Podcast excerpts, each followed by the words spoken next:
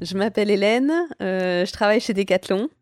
Euh, je suis ingénieure de recherche et développement au sein du service euh, du Decathlon Sports Lab. C'est un service de recherche et développement spécialisé sur le corps humain.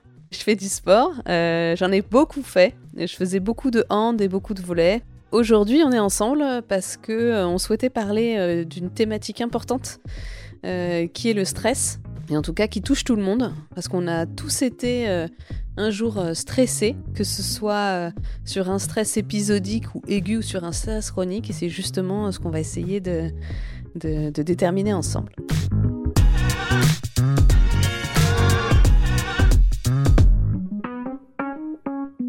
Bonjour et bienvenue sur Conseil de sportifs et sportives. Alors le podcast qui, je l'espère, vous accompagne dans la pratique, vous aide à reprendre le sport et répond à des questions que vous vous posez sur la santé, l'alimentation, le bien-être. Je suis Sandrine, je travaille également chez Decathlon. Et au micro, eh je reçois des experts, des expertes, des passionnés de sport qui nous partagent, enfin, qui vous partagent leurs connaissances et leur expérience. Aujourd'hui, je retrouve Hélène, puisqu'on a déjà eu Hélène dans un précédent épisode, pour parler, bah, comme elle l'a dit, de stress, de ses mécanismes, de ses effets, et surtout, comment y remédier. Bonjour Hélène. Bonjour Sandrine. T'es stressée ou pas ce matin? Ce matin, je me suis pris un petit coup de stress pour arriver à mettre mes enfants à l'heure à l'école et pouvoir être, être à mon premier rendez-vous de travail. Mais ça, ça va. Merci. Et toi? Ah non, moi je vais très bien. Ok. Alors, ma première question, elle est assez simple. J'aimerais bien que tu nous expliques finalement ce que c'est que le stress. Est-ce que c'est une maladie ou alors c'est juste une réaction à un phénomène?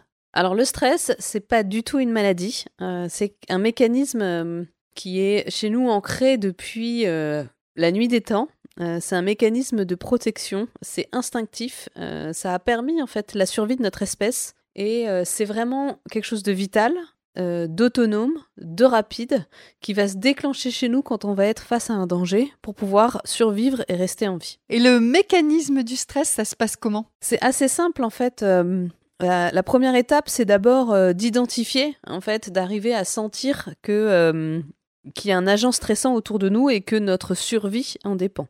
Donc effectivement, à l'époque des cavernes, euh, l'agent stressant, c'était peut-être l'ours qui allait devoir nous manger. Mais aujourd'hui, ça pourrait être, par exemple, euh, vous êtes en train de dormir chez vous et euh, le feu va se déclencher quelque part. Et donc la première étape, ça va être d'arriver à sentir la fumée qui va arriver jusqu'à vous. Donc première étape, je localise la fumée, en tout cas je sens la fumée et je sens qu'il y a un problème et qu'il y a un agent stressant.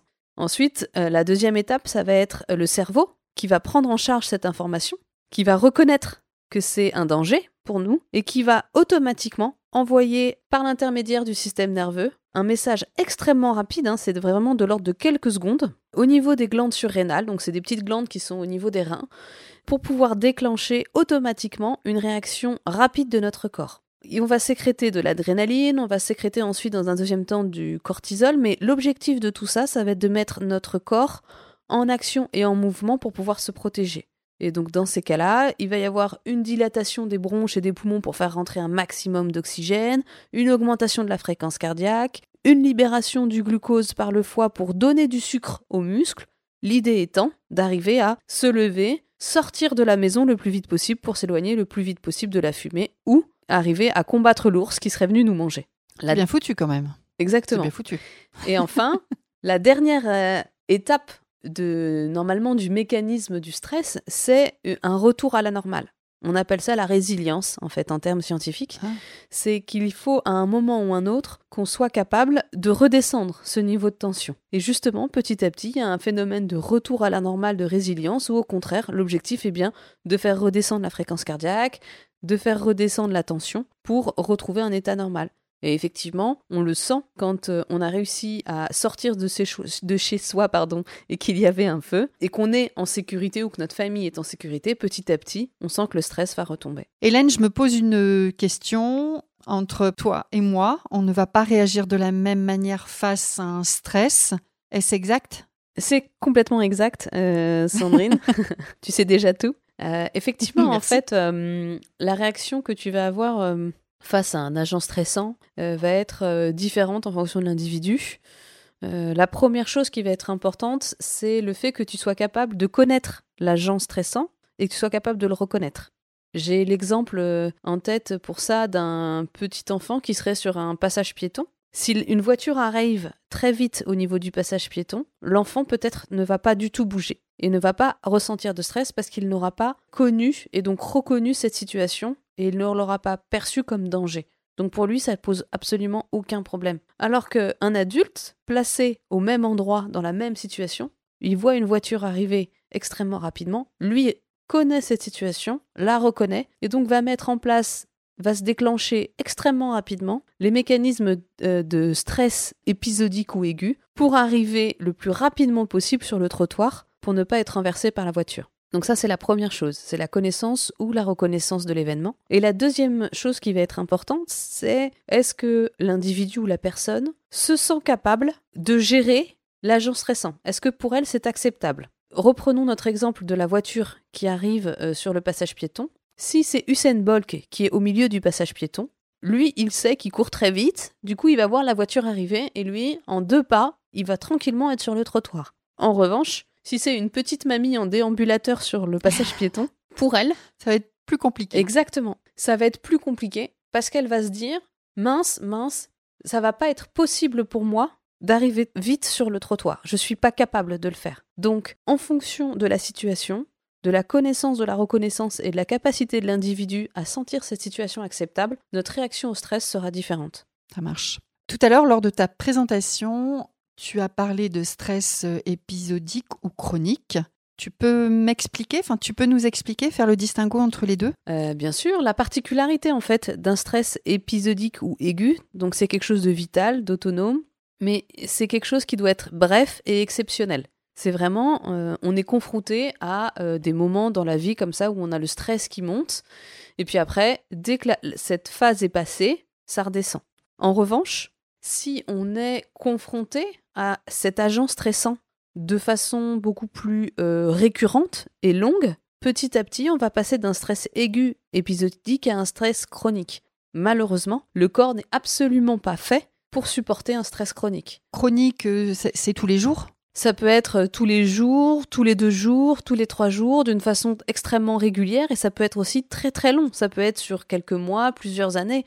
Le problème du stress chronique, c'est que si on n'est pas capable de l'identifier et de faire en sorte de le diminuer, petit à petit, cette phase de stress chronique augmente et peut amener à des répercussions qui peuvent être très importantes pour le corps, le burn-out, de la fatigue, euh, euh, de la dépression, etc., etc. Donc, tu as parlé de stress euh, chronique. On le détecte peut-être euh, en fonction de voilà tous les jours, tous les deux jours. Ça se, ça se prolonge, c'est dans le temps. J'imagine bien que c'est une mauvaise chose. Quels sont selon toi les agents stressants? Est-ce que c'est le, est-ce que ça peut être le travail, les enfants euh, Ouais, effectivement, etc. dans nos sociétés modernes, les agents stressants peuvent être multiples en fonction de l'âge, en fonction de, de ce qu'on fait. il peut y avoir des stimuli biologiques la puberté, des problèmes hormonaux ou médicaux, euh, des problèmes parfois psychosociaux, des problèmes familiaux, des problèmes amicaux. Un déménagement peut parfois poser beaucoup de stress à certaines personnes. Des changements de repères aussi. On voit par exemple chez les enfants, le changement de repère est, euh, un agent stressant chez eux. Le travail, tu en as parlé. Les agressions verbales peuvent être des agents stressants. Les dépendances à l'alcool, au tabac. Il peut y avoir aussi des agents stressants liés à l'environnement. Le bruit, euh, le chaud, le froid, les cris. Ça en fait des choses. Ça, en fait. Ça fait des sacrés listes quand même. Ouais, ça en fait. et on va checker. Ça en fait. Ça en fait. Mais on ne sera pas tous euh, stressés de la même manière en fonction de chaque agent stressant et on n'aura pas tous ça dans notre environnement et on ne sera pas tous capables euh, de le gérer bien ou pas. Qu'est-ce qui peut nous aider, à ton avis, à euh, pallier à tout ça? La meilleure chose que tu pourrais faire quand on identifie une source de stress, c'est bien de ne plus l'avoir. Et ça, c'est le plus simple, en fait. Et puis après, on peut effectivement mettre euh, des choses en place pour euh, arriver à limiter ou à diminuer ce taux de stress et limiter aussi les conséquences sur le corps. Et l'une des principales euh, solutions, c'est bien de pratiquer une activité physique régulièrement pour justement avoir non seulement un impact sur le cerveau, mais sur les différentes sécrétions d'hormones qui vont nous permettre d'être, de mieux gérer une situation de stress et en plus de limiter le stress chronique. Donc, selon toi, le sport ferait partie des moyens, des solutions pour essayer de gérer au mieux son stress? Oui, aujourd'hui, euh, c'est prouvé scientifiquement. L'activité physique modifie les sécrétions des différentes hormones qui sont sécrétées pendant des phases de stress chronique. Et donc, ça va permettre euh, non seulement de limiter le stress chronique, mais aussi euh, d'avoir des effets positifs sur les conséquences néfastes du stress chronique. Par exemple, en stress chronique, je dors mal, mais faire de l'activité physique me permet de retrouver un sommeil plus serein. Et selon toi, dans les activités physiques, est-ce que euh, il est mieux de pratiquer euh, le jogging, euh, le running, ou le yoga, le pilate Je prends des extrêmes, hein, mais est-ce que est-ce qu'il y a un sport qui est meilleur qu'un autre pour justement gérer le stress? Euh, ça, c'est une question difficile. J'aurais envie de te répondre euh, non. Je pense que le plus important, c'est que finalement, euh, l'activité physique te corresponde et que finalement, tu te fasses plaisir et que tu te sentes bien au moment où tu, où tu fasses cette activité physique.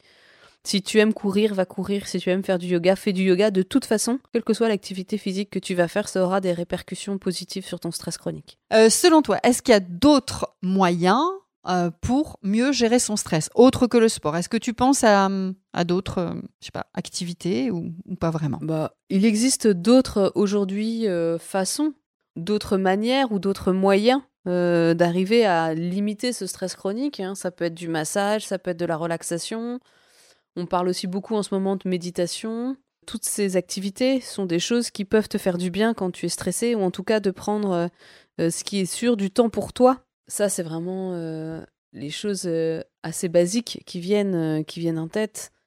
Quand on est dans un état de stress chronique très très avancé et qu'on est quasiment dans un état de fatigue très avancé, aller voir son médecin et avoir une prise médicamenteuse, c'est possible aussi. Mais l'idéal, c'est quand même de ne pas en arriver là, quoi. Ça marche. Hélène, si tu devais conclure ce podcast, comment on fait pour s'en sortir? Ah Je crois qu'il n'y a pas de vraie recette miracle. En revanche, je suis persuadée que pour euh, se sentir mieux avec son stress, le plus important, c'est déjà de l'identifier.